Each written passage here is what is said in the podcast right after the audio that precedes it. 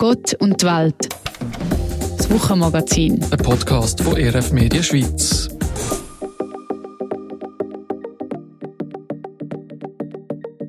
Herzlich willkommen zur heutigen Ausgabe von Gott und Welt, unserem Wochenmagazin zu aktuellen Themen, die in der Luft liegen. Am Mikrofon sind Leonie Walder und der Georg Hoffmann. Heute reden wir über einen sogenannten Klimaschutz. Ein Dauerthema kann man ja sagen und mhm. es hat mit der letzten Volksabstimmung in der Schweiz ja gerade nochmal an Aktualität gewonnen, oder Leonie? Ja, ich würde sagen, die Schweizer Bevölkerung will etwas gegen den Klimawandel tun. Also das sagen zumindest die Abstimmungsergebnisse vom 18. Juni. Dort ist nämlich das Klimaschutzgesetz angenommen worden.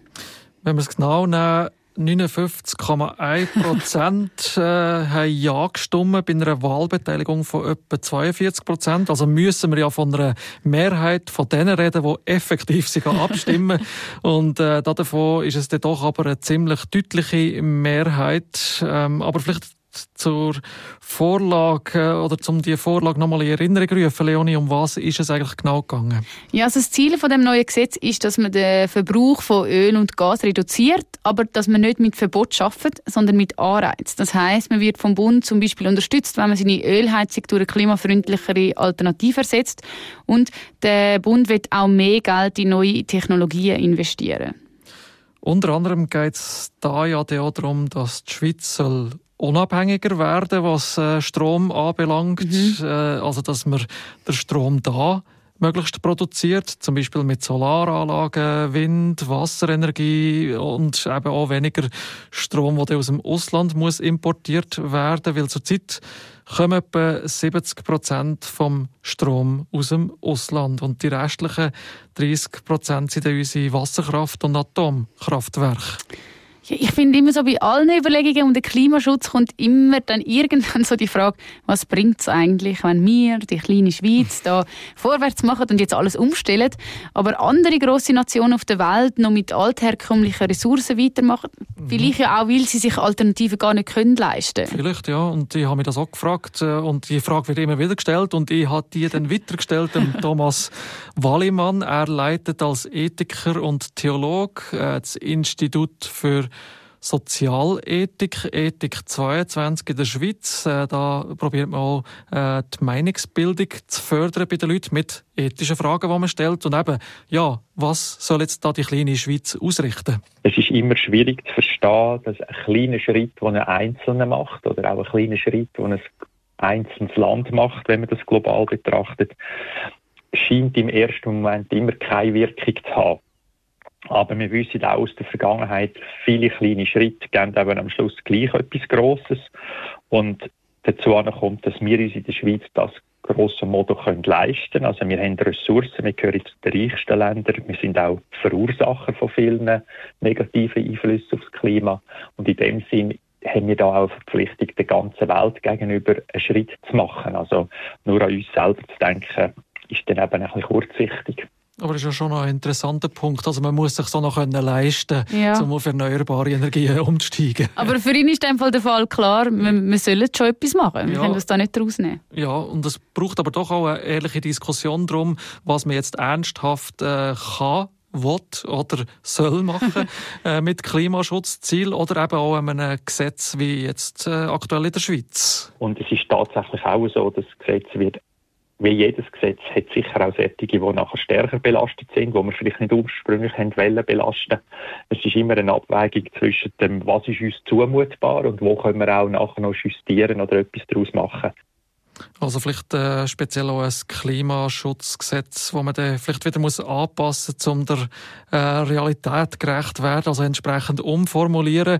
In jedem Fall aber braucht es neue Ideen, äh, Innovationen, um den Energiebedarf zu decken, auch in der Zukunft? Innovationen sind ja nicht nur in, Be in, Be in Bezug jetzt auf Abkehr von fossilen Energiestoffen gefragt, sondern ich glaube, wir haben eine Haufen fantasievolle Leute, die natürlich auch im Zusammenhang mit dem Umgang von Elektrizität in Zukunft noch etwas werden schaffen und wir werden wahrscheinlich nicht da stehen bleiben, wo wir jetzt sind, bis wir dem Jahr 2050 sind. Aber die Frage ist ja jetzt gleich noch, was ändert das Gesetz jetzt konkret für uns als Schweizer Bürger und Bürgerinnen? Wobei man muss ja schon sagen, es betrifft ja schon vor allem Hauseigentümer und Hauseigentümerinnen, mhm. oder? Ja, und äh, zu denen gehört übrigens jetzt auch eine Moderatorin von uns, Janine Wasmer und ihre uh. Familie. Sie haben nämlich gerade ein Haus gekauft, oder sie mit drin in diesem Haus gekauft. Und darum haben wir auch gerade äh, wissen, ob sie sich dann auch schon äh, Gedanken gemacht haben wegen dem Klimaschutz. Wir sind aktuell in den letzten Zügen vom Hauskauf. Das heißt, wir sind vor allem damit beschäftigt, äh, das Ganze überhaupt können zu finanzieren. Wir tun auch noch Küche umbauen und Böden machen lassen und irgendwie ähm, sind Gedanken und auch die Finanzen vor allem dort. Hm. Und äh, schwätzige, aber klar äh, Klimaschutzgedanken oder Überlegungen für Alternativen bei der Energie, die muss man sich früher oder später ja machen. Äh, die aktuelle Heizung zum Beispiel dort eben bei dem Haus, wo es darum geht, äh, die wird dann mal fällig. Das heißt für uns konkret, dass wir uns ähm, so Gedanken ähm, rund ums Klima vor allem dann machen, wenn gewisse Sachen anstehen. Zum Beispiel, wir wissen, dass die Heizung, die Ölheizung, die wir dann werden haben, irgendwann in den nächsten paar Jahren wird aussteigen und äh, das heißt für uns, dass wir jetzt aktuell einfach sparen auf das an, dass wir die dann können ersetzen und uns dann müssen Gedanken machen. Aber im Moment ist einfach klar, wir haben eine Ölheizung und die wird jetzt nicht per sofort ersetzt, sondern dann, wenn sie aussteigt, dann wird sie ersetzt. Und dann machen wir uns auch erst Gedanken, was für eine Alternative das es da gibt.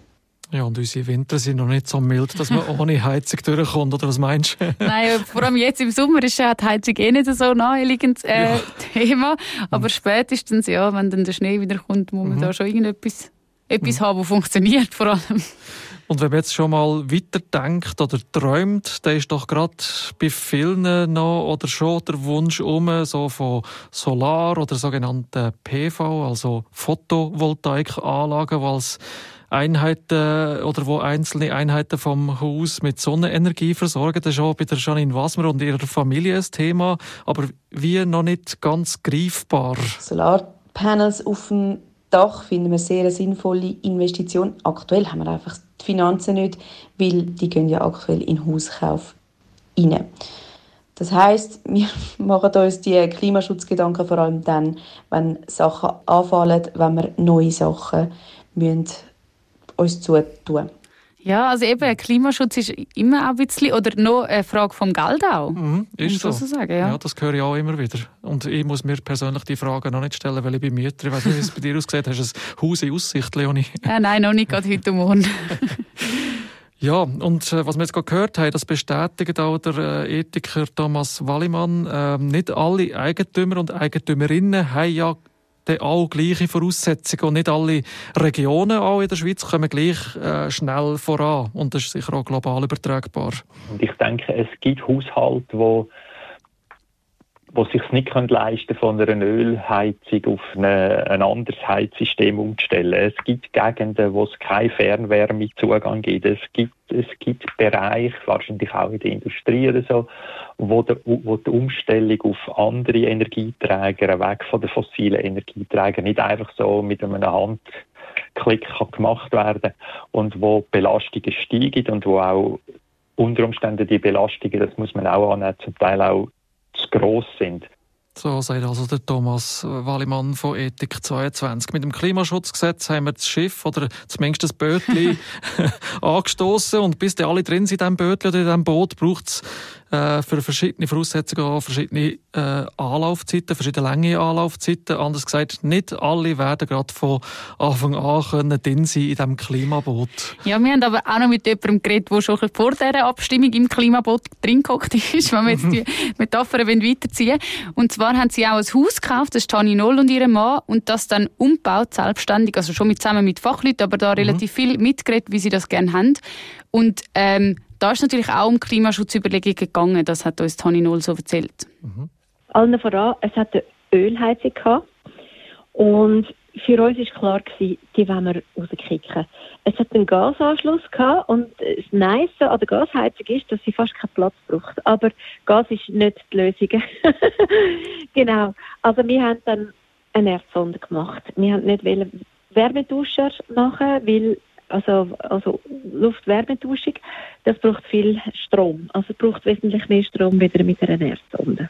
Also mit Erdsonde ist man zurzeit also ganz zeitgemäß und ökologisch unterwegs, wobei verschwiegen dürfen wir da ja auch nicht die Grauenergie mit dem Bohren im Vorfeld und Maschinen im Einsatz und so weiter. Das äh, mhm. sagt auch äh, Tani Noll und äh, langfristig braucht es aber doch weniger Strom, so weiß man und klar ist es eine Investition, also eine von der teuersten Versionen. Ja, wir kommen dann später noch ein bisschen genauer auf die ganzen Preisfragen. Mhm. Ähm, Hanni Noll hat uns aber auch erzählt, bei Ihnen ist jetzt die optimale Lösung auch aufgegangen, weil Sie schon ein bisschen Glück gehabt haben. Ist halt schon eine der teuersten Versionen. Und die Schwierigkeit bei uns ist, dass wenn du in der Kernzone wohnst, hast du in der Regel wenig Platz. Und du musst einfach die Abstand behalten. Und wir haben wirklich riesen Schwein gehabt, dass wir auf der Nordseite vom Haus, dort wo die Straße ist, gerade also fast auf den Zentimeter genau haben können das Loch einmitten, dass wir den Abstand zu den Nachbarn und zu der Hausmauer und zu der Straße haben können einhalten. Das ist eigentlich die Schwierigkeit gewesen. Ähm, eine andere Schwierigkeit, was es bei anderen Liegenschaften gibt, ist, dass ähm, die Steinslage Voraussetzungen nicht gibt. Also das heißt, dass es instabiles geologisches Material unten ist und dass sie so keine Erdwunder machen können. Aber bei uns ist es klar, nachher ist eigentlich optimal, das kannst locker durchbohren und das ist ein sicheres Gelände. Ja, das ist eigentlich für uns Schocki gelaufen. da lacht sie, Tani noch. Sie kann lachen. ja, sie haben Glück gehabt. Ja, und im Moment ist vieles noch äh, Glückssache. Es muss nämlich ja auch vieles passen, vom Budget, also der Finanzen, über Zeitpläne, die müssen eingehalten werden beim Bauprojekt, bis hin zu überhaupt Verfügbarkeiten vom Material, oder? Ja, und jemand, der sich da ziemlich auskennt, ist Andreas Pfeiffer. Er schafft nämlich als Nachhaltigkeitsberater bei seiner Firma Brain for Sustain und sagt, wenn man klimafreundlich bauen will, gibt es eigentlich zwei grosse Aspekte, die man zuerst mal anschauen muss. Und zwar ist das die Grauenergie von einer Immobilie. Das haben wir vorher schon kurz gehört. Also das meint all die Energie, die gebraucht wird zum Bauen, also inklusive Transport von den Materialien, Energie von der Maschine und so weiter. Und das Zweite ist dann eben die Betriebsenergie. Also das, wo ein Haus oder eine Wohnung so durch ein Jahr an Energie braucht. Genau, und da sind wir jetzt wieder beim Heizen. Und auf das wollen wir jetzt ein bisschen unseren Fokus legen. Ähm, weil vor allem ältere Heizsysteme haben meistens recht grosse Betriebsenergie.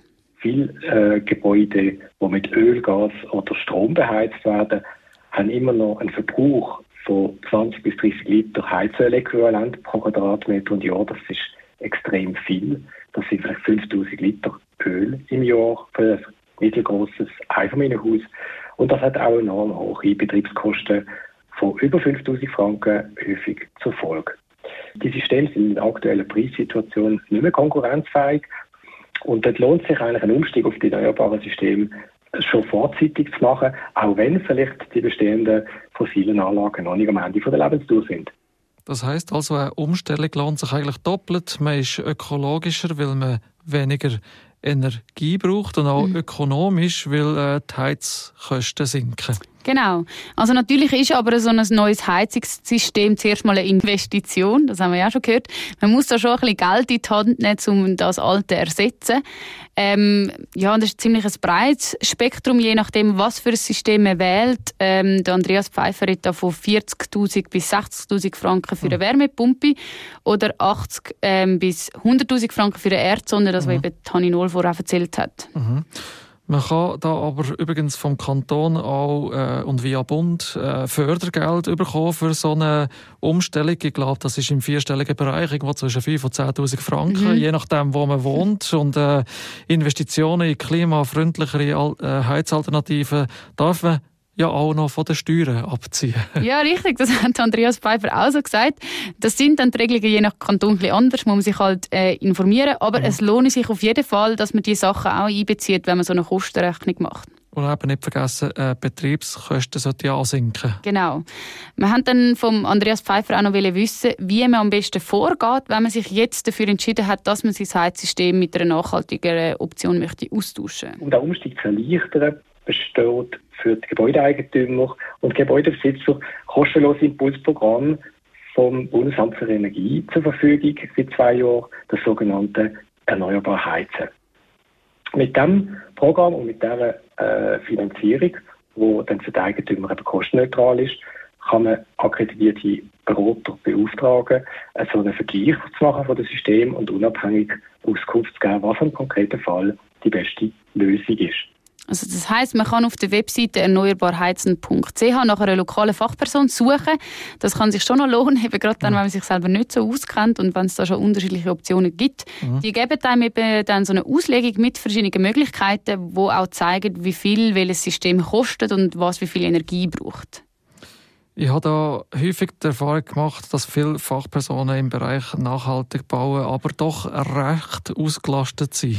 Ja, der Andreas Pfeiffer empfiehlt darum, dass man als Hauseigentümer oder Hauseigentümerin so ein Projekt am besten schnell anpackt, mhm. wenn man etwas machen will. Die Unternehmer die sind auch sehr stark ausgelastet. Man muss damit rechnen, dass man eigentlich, wenn man Offerten einholt, schon nur auf die Offerte vielleicht drei Monate wartet und bis der Unternehmer auf Platz kommt, äh, geht es vielleicht dann nochmal neun bis zwölf Monate. Äh, so stark sind die im Moment ausgelastet. Also von dem her macht es Sinn, frühzeitig oder jetzt aktiv zu werden, sage ich mal, für die, die das nicht schon geworden sind.